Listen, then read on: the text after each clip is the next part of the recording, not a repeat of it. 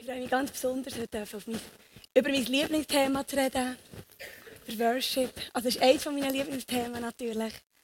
Ich mache schon so lange Worship und irgendwann muss man sich ja fragen im Leben, warum man das überhaupt macht. Und was es eigentlich für einen Sinn macht. Und man fängt sich einfach hinterfragen, was, ob das ist, was man macht, ob es Sinn macht, was eigentlich genau Gott möchte mit dem und was er sich vorstellt über Worship. Etwas, was ich meinem Worship-Team immer wieder sage, wenn wir hinter der Bühne sind, bevor wir auf die Bühne gehen oder an Bandproben oder an Worship-Minis treffen, ist folgendes. Ich sage ihnen, schau, egal was du für eine Woche hast, egal wie es dir heute geht, egal ähm, wie du dich fühlst, egal ob du machst oder nicht machst, heute Morgen auf die Bühne zu stehen und Gott anzubeten mit allem, was du hast, das ist 100% richtig. Muss ich das nehmen? Okay? Also soll ich es abziehen, andere? Das ist 100% richtig und es ist nichts falsch, wenn wir heute auf die Bühne stehen und Gott anbeten. Bist dir das einfach bewusst? Weil Gott hat die Schöpfung kreiert, für das sie ihn anbetet, für das sie ihm Lobpreis gibt. Und jetzt denkst du vielleicht, ja, das mit dem Singen und mit dem Musizieren, das ist nicht so mein Ding. Das ist nicht so meine Begabung, da kann ich dich beruhigen. Du musst nicht heimgehen heute Abend, weil Musik, oder besser gesagt Lobpreis, Anbetung, Worship hat es schon gegeben, bevor es Musik überhaupt hat gegeben. Darum dürfen auch alle die, die nicht so super singen können, die nicht so super musikalisch sind, Gott anbeten. Das wäre ja jammer schade, sonst hätten die keinen Grund, ihn anzubeten. Also es geht heute um Worship in der ganzheitlichen Form. Um Worship im ganzen Lebensstil. Es ist ein Lebensstil, es ist eine Haltung Gott gegenüber, die wir haben wenn wir Worship leben. Und der Ballon heute, der tut heute am Abend der versinnbildlichen, was Worship ist. Der Ballon, der ist gefüllt mit Dank, mit Bitt, mit Lobpreis, mit Ehr, mit dem Leben, wo Gott verherrlicht. Und was sich entfalten kann in seiner ganzen Fülle. Weil die Göttlichkeit in diesem Ballon ist. Und so soll Göttlichkeit in uns sein, vom Worship. Wir lesen miteinander Bibelverse, wunderschön. Du darfst die Augen zutun oder du darfst zulassen, wie auch immer. Es ist ein wunderschöner Vers. Halleluja, lobt den Herrn, lobt den Herrn im Himmel, lobt ihn dort in der Höhe, lobt ihn. Alle seine Engel, lobt ihn ihr himmlischen Heere, lobt ihn Sonne und Mond, lobt ihn ihr leuchtenden Sterne, lobt ihn auch im fernsten Weltall, lobt ihn ihr Wassermassen über dem Himmel. Sie alle sollen den Herrn loben, denn auf seinen Befehl wurden sie erschaffen. Er wies ihnen für alle Zeiten ihren Platz im Weltall zu und gab ihnen feste Gesetze, denen sie für immer unterworfen sind. Lobt den Herrn auf der Erde, ja lobt ihn, ihr Walfische und alle Meerestiefen.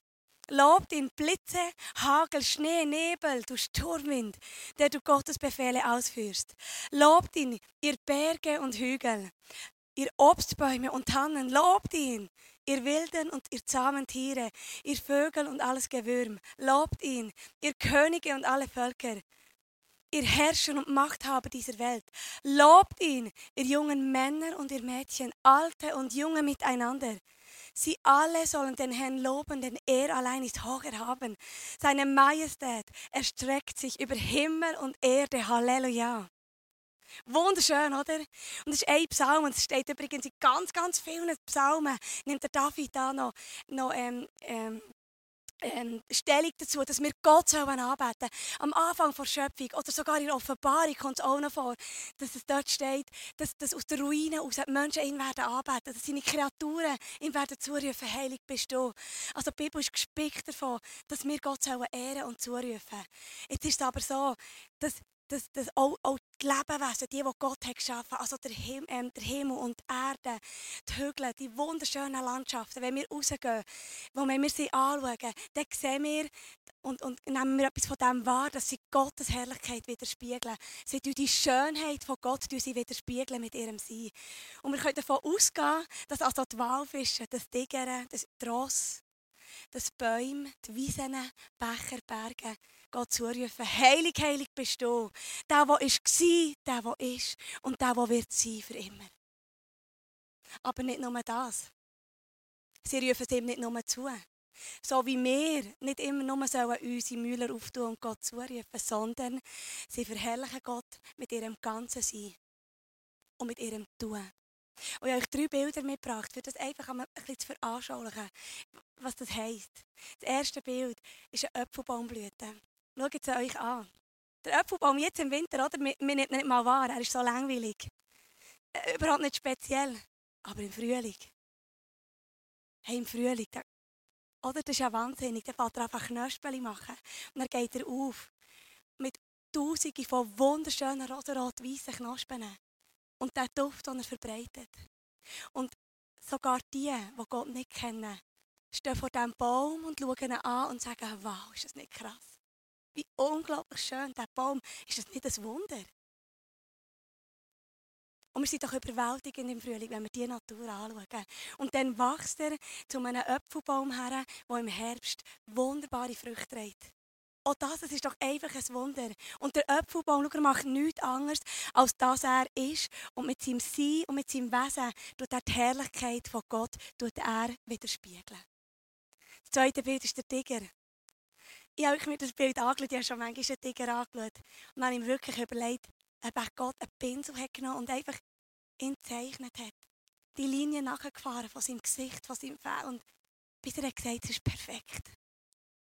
Schau dir das Tier an. Es ist eines von 100'000 Tieren, die es gibt auf dieser Welt. Und er ist für sich allein ist er atemberaubend, oder? Verschlägt uns doch fast die Sprache. Und Gott hat gesagt, er ist wunderbar. Er ist, er ist widerspiegelt etwas von dieser Schönheit, die ich bin. Sein ganzes Wesen soll mir widerspiegeln. Und dann kommen wir zur Winterlandschaft. Das ist ja das, was wir uns alle wünschen heute, oder? Schön viel Schnee. Und Schnee ist eigentlich etwas Banales. Ein Schneeflöckchen ist ja nichts Spezielles. Aber wenn sich wie ein Mäntel um jedes Ästchen legt von einem Baum, dann finde ich kein Wort mehr. Und staune und, und denke ich, das ist ja wahnsinnig her. Und Gott hat wollen, dass der Schnee sich wie ein Mäntel um einen langweiligen Baum legt und ihn schön macht und ihn verzieht. Dass wir im Schnee laufen und es knistert unter unseren Füßen und wir staunen und dankbar sind, dass wir zur Ruhe kommen können. Dass wir diesen Frieden spüren können. Und schau, das ist die Schöpfung von Gott. Und noch vieles mehr. Wenn du gehst wandern in die Berge, dann bist du überwältigt. Und viele, die in die Berge gehen und wieder zurückkommen, sagen, es hat so gut an dort oben, ich habe mich Gott so nahe gefühlt. Und es ist, weil wir in den Bergen, in den Seen, in dieser klaren Natur etwas von dieser Herrlichkeit von Gott sehen. Und schau, das ist das, was Gott von uns möchte. So wie die Schöpfung, die Kreatur, die Gott hat geschaffen, ihn arbeitet, ihn lobt. Aber mit, seinem ganzen, mit ihrem ganzen Sein, mit ihrem ganzen Wesen Gott verherrlicht. So sollen wir, die Kinder von Gott, uns, die er geschaffen hat, nach seinem Ebenbild, wir Menschen, wir Kreaturen, sollen ihn ehren mit allem, was wir haben. Wir sollen nicht nur unser Move tun, ab und zu am Sonntag, wenn wir da sind, oder dann, wenn es uns passt. Denn wenn es uns darum ist, wir sind dazu geschaffen worden, dass unser Leben die Herrlichkeit von Gott widerspiegelt. Amen. Schau, das ist eine Wahrheit. Gott hat uns dazu designt, dass unser Tun in ehrt. Und ich sage dann noch, was passiert, wenn das eben nicht so ist. Wir sind dazu designt, dass unser Tun, unser Wesen Gott verherrlicht in seiner ganzen Schönheit. Jetzt ist es aber so, dass wir die einzigen Lebewesen sind, in diesem Universum, das uns gegen Gott auflehnen kann. Die Sonne, der Mond und die Sterne, die Tiger, die Elefanten, der Apfelbaum, sie lehnen sich nicht gegen Gott auf. Sie haben ja keinen Grund. Nein, alles, was sie tun, ehrt Gott. Dass der Apfelbaum Früchte trägt, jedes Jahr, jedes Jahr. Und das haben wir nicht verdient. Aber Gott hat entschieden, dass es so sein soll. Das ehrt ihn. Und Gott hat Freude am Apfelbaum. Er hat Freude an jeder Kreatur, die er geschaffen hat. Und so wird er Freude haben an uns. Sie rebellieren nicht gegen Gott. Aber wir können uns entscheiden, ein Leben mit Gott oder ein Leben ohne Gott. Wir können uns entscheiden, wir wollen die Schönheit, die Gott in uns hat reingepflanzt, wir wollen sie widerspiegeln, indem wir ein Leben leben, das Gott ehrt. Das ihm ähm, nachfolgt. Ein Leben, das ihn verherrlicht. Oder wir können ein Leben leben, das ihn nicht ehrt. Also hier sind wir beim Schwarz-Weiß denken. Lauwarm gibt es nicht. Gott hat gesagt, Lauwarm spucke ich aus. Und ich bin jemand, ich denke unglaublich schwarz und weiß. Ich will eine Frau sein, die 100% im Weiß steht. Und zwar nicht, weil ich es schon bin, sondern weil ich einfach weiss, dass die 100% Weiss mich näher zu Jesus bringt. Und das Lauwarm ist eine gefährliche Zone. Es ist dort, wo, wo es um uns geht, wo unser Ego grösser wird. Es ist dort, wo unsere Gefühle zum Zug kommen und wo Gott in den Hintergrund rückt. Es ist ein gefährlicher Ort, wenn wir das Gefühl haben, wir Menschen, wir wissen es besser. Aber Fakt ist, es weiß niemand besser, was für uns gut ist als Gott. Niemand.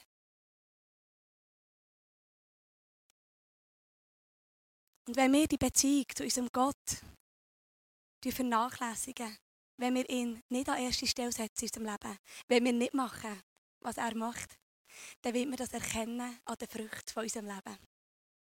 Und die Früchte können sein, die grösste Frucht, die ich finde, es ist eine schlimme Frucht, ist der Egoismus. Wir werden erzogen, auf dieser Welt, wir kommen auf die Welt und sind schon mal grundsätzlich einfach egoistisch. Und in dieser Welt geht es so sehr darum, dass es uns gut geht, dass es für uns stimmt, dass es für mich passt in diesem Moment, dass ich nur das mache, wo ich auch ein Ja habe dafür. Dass ich nur das mache, was ja, was jetzt eigentlich auch gerade gut ist. Und wenn es nicht stimmt, dann mache ich es lieber nicht. Es geht grundsätzlich in fast allen Bereichen von meinem Leben geht es darum, ist es für mich gut, dient es mir oder dient es mir nicht, oder? In meinen Jobfragen, wer ich soll heiraten wo ich her soll, was ich soll machen soll. Meine Gebete sie drehen sich vielmals nur darum, Herr, ich bitte dich, das und das fehlt mir noch, das und das sollte ich noch haben. Das ist nicht eine easy Person, der Chef, der ist nicht easy, ich kann dort nicht mehr länger bleiben. Das macht mich kaputt, so geht es mir und heute ist es so. Und überhaupt, es ist immer, geht bei jeder Frage, irgendwo geht es um mich, du kannst das mal prüfen. Und ich rede im Fall aus Erfahrung, sonst würde ich das nicht erzählen. Ich kenne es so gut von mir selber. Finde es eine Situation. Es ist meistens in den Momenten, wo ich auf das Mal von meinem Mann Sachen erwarte und ich denke, warum bin ich eigentlich so komisch? Ich, dass ich ihm irgendwie sage, hey, liebst du mich eigentlich noch? Und ich denke so, so komisch, ich weiß ja, dass er mich liebt. Und auf das Mal kommt ein Manko in mein Herz hinein und ich weiß immer genau, es ist dann, wenn ich Jesus nicht die Priorität gebe in meinem Leben. Es ist dann, wenn ich am Morgen aufstand, eine Unzufriedenheit in meinem Herzen habe und mir den ganzen Tag überlegen, wie könnte ich das verändern? Wie kann ich das verändern? Und dabei ist Jesus der, der den ersten Platz möchte drücken Für dass mein Fokus nicht auf mich ist und auf meine Probleme, sondern dass mein Fokus auf ihn gerichtet ist, wo mir Füllung gibt und Bereicherung im Leben.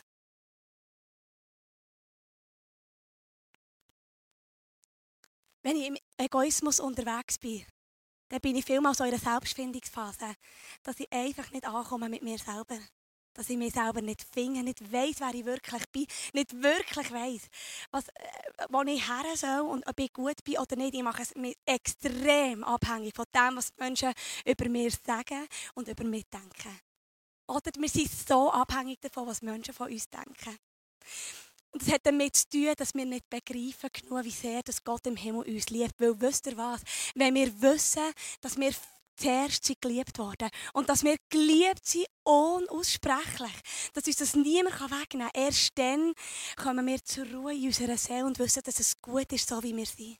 Und erst dann werden wir fähig, die Liebe weiterzugeben, wenn wir Liebe haben empfangen von unserem Vater im Himmel. Wenn wir auf dem Ego-Trip sind, dann beten wir vielmals, fängt unsere stille Zeit, wenn wir es einmal machen, fängt sie mit Bitten an. Jesus, ich bitte dich, dass du das machst in meinem Leben. Ich bitte dich, dass du das machst in meinem Leben. Ich bitte dich, dass du das machst in meinem Leben. Und weißt du, was der Ballon der sinkt? Ich bitte dich, dass du das machst in meinem Leben und das und überhaupt und überhaupt. Und ich habe dich schon so lange gebeten um das, warum machst du es nicht? Und wir entwickeln einen Frust gegenüber Gott. Oder besser gesagt, wir reden vielleicht gar nicht mehr damit, wir verstehen ihn nicht.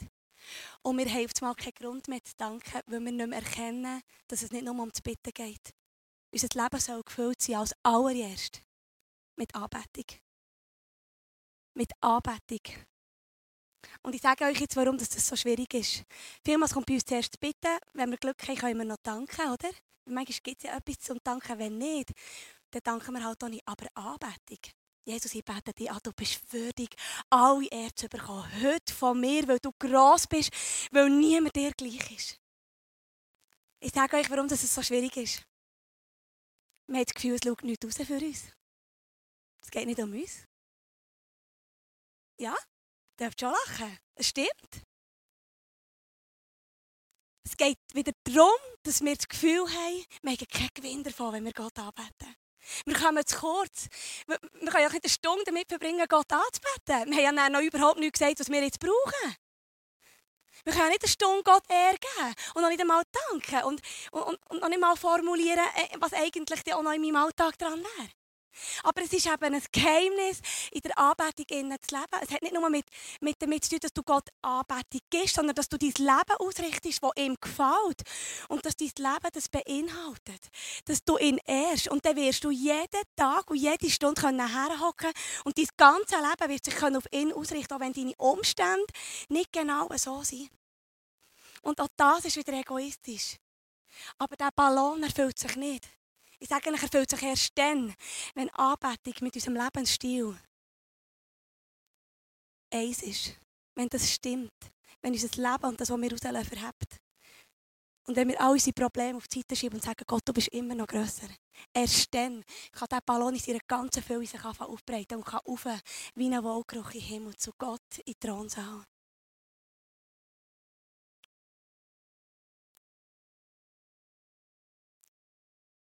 Schau, es hat Konsequenzen, wenn du dich von Gott entfernt, entfernst und wenn du nicht mit ihm lebst. Und zwar wird eben die, die Früchte, habe ich vorhin gesagt, das ist der Egoismus. Du denkst vielleicht, das ist ja noch easy. Aber spätestens auf dem Sterbebett wirst du mit Gott konfrontiert werden. Schau, es heisst, dass sogar die, die Gott nicht kennen, irgendwann ihn werden anerkennen. Irgendwann werden vor ihm auf die Füße fallen und sagen, heilig, heilig bist du. Gott, der Allmächtige. Sogar die, die schon gestorben sind, ohne Jesus jemals zu kennen. Die, die noch werden sterben, alle, die noch geboren werden, werden alle werden sich beugen vor ihm. Und wenn wir durch das Leben gehen mit einem Egoismus, dann hat das Folgen, dass wir Sachen machen, die Gott nicht ehren. Und sie werden uns irgendwann zu Fall kommen. Spätestens, wenn wir bei Gott im Himmel sind. Spätestens, wenn wir vom Himmelstor stehen. Und ich glaube im Fall, ich habe mir das schon mal überlegt, was wird Gott mir sagen, wie wird das sein, wenn ich mal, wenn ich mal gestorben bin oder eben weiterleben, wie ihm. Was, was ist denn das? Und ich habe mal ein Buch gelesen darüber, was gestanden Gott wird nicht sagen, du hast das und das alles nicht gemacht, das längt nicht, sondern der, der Verlust, den wir werden spüren, wenn wir vor ihm stehen und merken, was wir eigentlich versäumt haben, der Schmerz, das wird so unglaublich sein, dass wir uns wünschen, wir, wir, wir könnten alles zurückdrehen alles nochmal anders machen. Der Verlust, wenn wir die Liebe einmal haben können, spüren, von, von Angesicht zu Angesicht mit Jesus stehen, dass das uns so weh wird tun, das, was wir selber versäumt haben. Und nicht, dass Gott nicht vergeht, er hat uns vergeben, liebt uns von Herzen. Aber der Schmerz über, das, über den Verlust, dass wir das nicht haben gelebt dass das ist, was so weh tut. Ja, und jetzt klingt es ein bisschen schwieriger, oder, als es geschrieben ist. Gott zu lieben, ihm den ersten Platz zu geben, ein Leben, das Leben, das ihn ehrt. Schau, es hat echt damit zu tun, dass, dass wir eine Leidenschaft und eine Sehnsucht in unserem Herzen entwickeln nach mehr von Gott. Er hat uns zuerst geliebt, für dass wir ihn zurücklieben können. Er wünscht sich im Fall nichts mehr, als dass du ihn zurückliebst. Er will nicht deine gute Tat, er will nicht dein gutes Leben. Was er möchte, ist deine Liebe, dein Herz, dein Ein und Alles. Und das muss nicht ein reines Herz sein. Das muss nicht ein gesundes Herz sein. Aber es muss ein Herz sein, das zerbrochen ist und vor Gott kommt und sagt, ich habe dir das alles hier zu geben. Ich gebe es dir, Jesus, mach etwas daraus. Du es erneuern. Und liebe Leute, es ist im Fall so wichtig, dass wir eine Sehnsucht entwickeln, wieder in unserem Herzen nach mehr von Gott.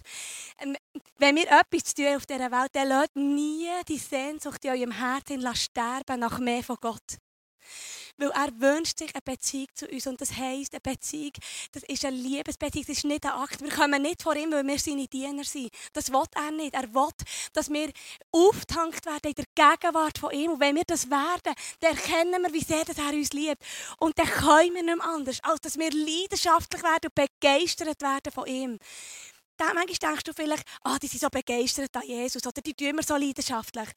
Leidenschaft kann man nicht einfach haben, Begeisterung auch nicht. Aber wenn ich etwas mit Gott erlebe und wenn ich weiss, wer ich bin in ihm, wenn ich weiss, wer an mich glaubt, wie sehr dass er mich liebt, was er hat für mich am Kreuz, wenn ich jeden Tag in der Bibel lese und Sachen erlebe mit Gott, die meinen Alltag prägen, die mein Leben verändern, die meine Gefühle verändern, die mir, mir helfen, von meinem Ego wegzuschauen und aufzuschauen auf Gott, ich kann nicht anders als begeistert sein von ihm.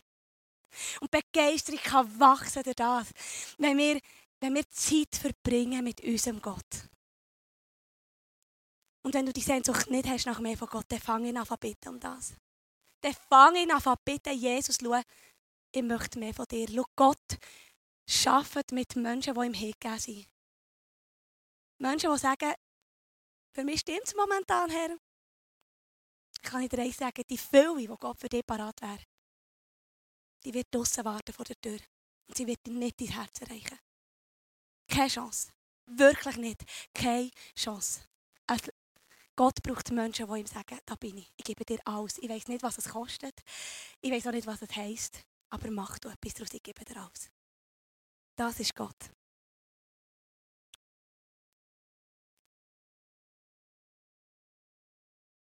Und schau, wenn wir begreifen, was Jesus für uns hat am Kreuz, ich möchte es noch heute auch noch auftun.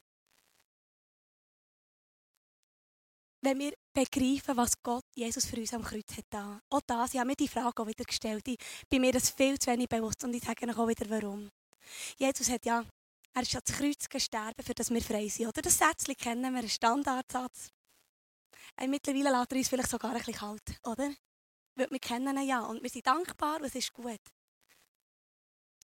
Aber ich habe gemerkt, dass, dass ich auf diesem Trip manchmal laufe, dass ich das Gefühl habe, ich bin ja mit Gott unterwegs. Ich bin ja eigentlich recht gut unterwegs. Ich gebe mir mega, viel, äh, mega ähm, Mühe, nicht zu viele Fehler zu machen. Ähm, also ja, so ein Terrorist hat Gottes Gnade wirklich definitiv mega krass verdient. Aber ich, ich bin ja eigentlich schon mit Gott unterwegs und ich gebe mir ja mega Mühe. Ist es denn nicht so, dass ich es fast ein bisschen verdient habe, dass er mir schon hat vergeben hat? Oder dass ich schon fast ein bisschen gerecht gesprochen habe, die Liebe. Oder die, die, die Gnade über mein Leben. Und ich habe gemerkt, dass es auch da, das ist so, so gefährlich, wenn wir das, das, das, die Botschaft vergessen und die Wirkung von dieser Botschaft über unserem Leben, das ist für uns das Kreuz nicht mehr das Highlight. Das ist nicht mehr eine Sensation, es ist eine Selbstverständlichkeit. Und wir schätzen es nicht mehr, was Gott hat gemacht. Und auch das lässt uns wieder genügsam werden und egoistisch werden in dieser Welt. Es ist so wichtig, dass du begreifst, wie sehr dass Jesus dich liebt. Und auch dann, und schau, das kann er nur, wenn du mit ihm Zeit verbringst, wenn du rausgehst und sagst, Jesus, wie sehr liebst du mich? Und ich habe in diesen Jahren immer wieder erlebt, ich war mal bei einer Prophetie, bei IHOP dann.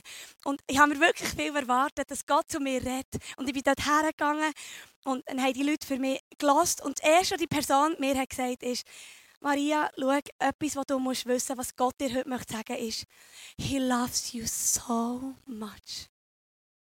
Und dann habe ich so gesagt, yes, I know. I know, thank you. Und dann hat er gesagt, no, listen, He loves you so much.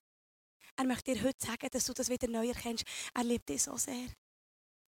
Dann bin ich ein halbes Jahr später bin ich nochmal in die Prophetie gegangen. Und es waren andere Leute dort. Und die erste Person hat gesagt, die erste Person ist, ich habe das Gefühl, dass Gott dir heute möchte sagen, He loves you so much.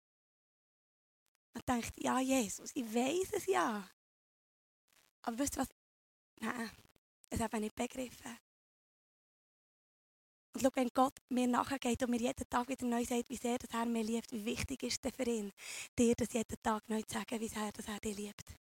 Er weiß, dass Menschen, die wissen, dass sie geliebt sind, Power haben.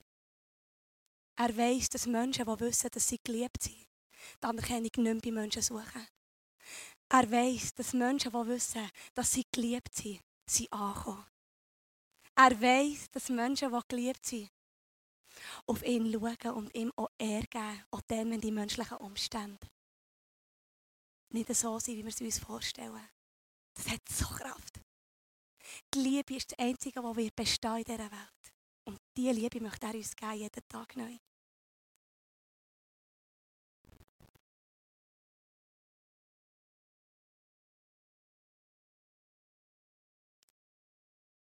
Und schau, dann wirst du aussehen wie so ein Ballon. Du wirst voll sein von Freude, von Frieden, von Zufriedenheit.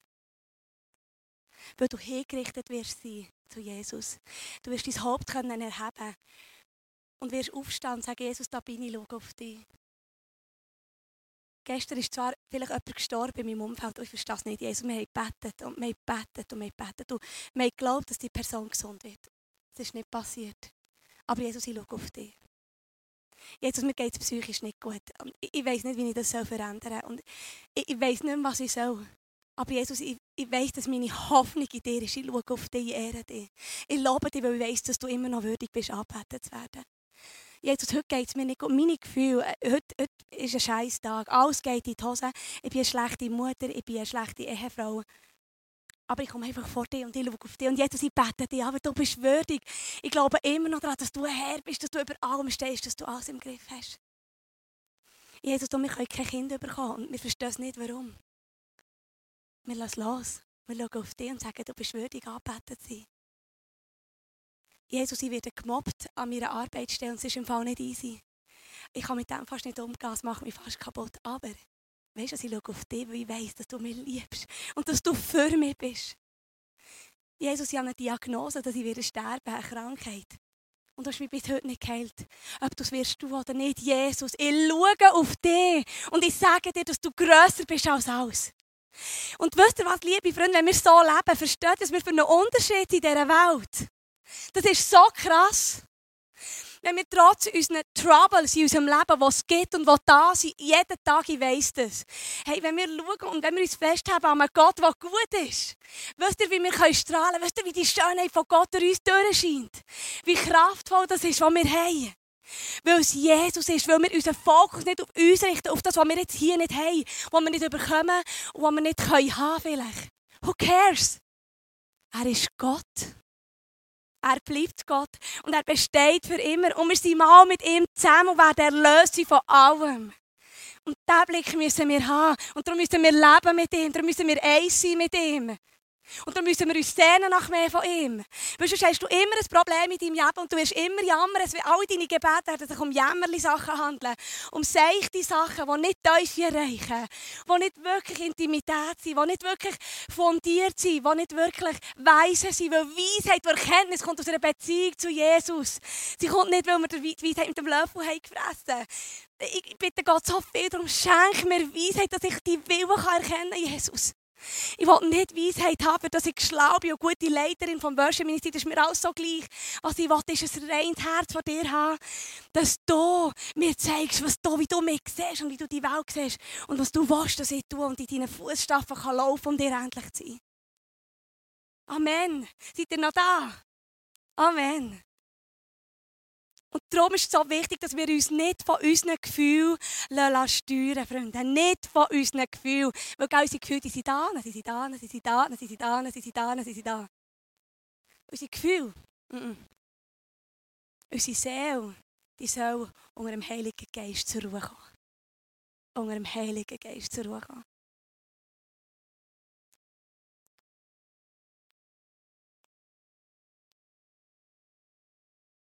Und darum soll sich unsere Gebete nicht nur um das Bitten drehen.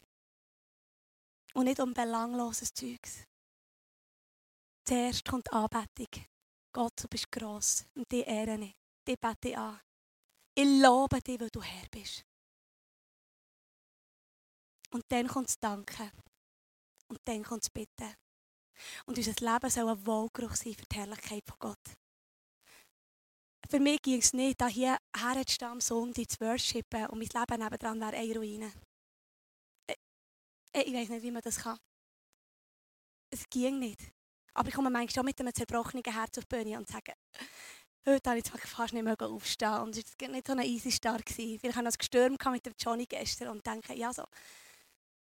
Aber jeden Tag, wenn ich hier bin, komme ich hierher, wenn ich auf dieser Bühne bin und sage, Jesus, ich bin da, dass du mich brauchen kannst. Ich gebe dir alles hin, ich habe nichts gegeben, aber ich weiß, dass du gross wirst für mich und dass du es kannst brauchen Darum ist es so wichtig, dass unser Leben verhebt mit dem, was wir reden, mit dem, was wir sagen.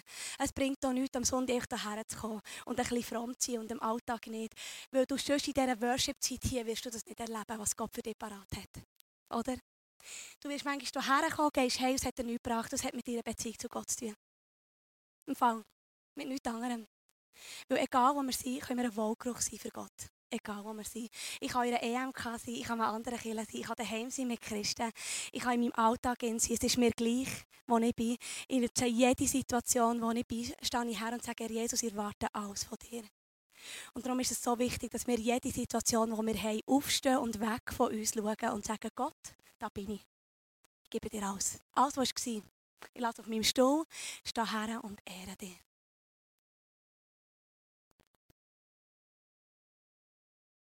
Und darum ist Worship eine Entscheidung jeden Tag. Es ist ein Lebensstil, der unser ganzes Sein umfasst. Ein Wohlgeruch für die Herrlichkeit von Gott. Und schau, er möchte uns schön werden. Und er kann dann schön werden, wenn unser Leben mit dem übereinstimmt, wie Gott über uns denkt. Und ich möchte euch ein, wunderbares, ein wunderbares Zitat vorlesen, das das so unglaublich schön auf den Punkt bringt. Und wir werden nachher in der Worship-Zeit werden wir eine Zeit haben, wo, wo da hier Ballone vorkommen, ganz viele so kleine Ballone. Da oben seht ihr schon ganz viele, die sie heute Morgen haben aufgeladen Und die werden heute Abend, dürft ihr symbolisch so einen Ballon nehmen und dann dürft ihr den füllen mit eurem Lob, Gesang, mit eurem Lob zu Gott, mit eurem Dank und euren Bitten für das neue Jahr. Und ihm sagen, Herr, ich, ich gebe dir das her heute. Ich, ich tue dir deklarieren, was ich dir möchte geben und tu dir neu wieder zeigen, wie, wie, mein, wie mein Worship-Leben, wie meine Haltung soll aussehen, wie mein, wie mein Anbetungs-Lifestyle soll aussehen. Und dann wird in der Worship-Zeit wird der Andi das ansagen und wird eine Zeit geben, wo wir miteinander die Ballone symbolisch an die Tilly lassen. Und es gibt einen Vers in der Offenbarung, was heisst, dass Gott unsere Gebete sammeln in einem Gefäß und dass sie sich wie ein Wohlgeruch verbreiten im, im Thronsaal. Und so sind unsere Gebete. Und darum soll es ein Anbetungsgebet sein. Weil Gott wird verehrt, Tag und Nacht. Es sollen nicht nur Bitten drin sein, nicht nur kleine menschliche ähm, Anliegen, sondern es sollen Lobpreisgesänge sein zu seiner Ehre. Und Geld, ihr müsst wissen, wenn wir Gott anbeten, kommt es nicht nur Gott gut, sondern es ist viel, was in unser Leben kommt. Durch das. Hear God's voice. You'll find your own. Declare who He is, and He'll tell you who you are. We are hidden in Christ and find ourselves in Him. Los Gottes Stimme und du wirst deine eigene finden. Sag ihm, wer er ist, und er wird dir sagen, wer du bist. Wir sind mit Jesus verbunden, wir sind versteckt in ihm und wir finden uns selber in ihm. Und bei ihm kommst du zur Ruhe, bei ihm findest du dich. Bei ihm lernst du dich kennen, weil du weißt, wie er über dich denkt. Amen.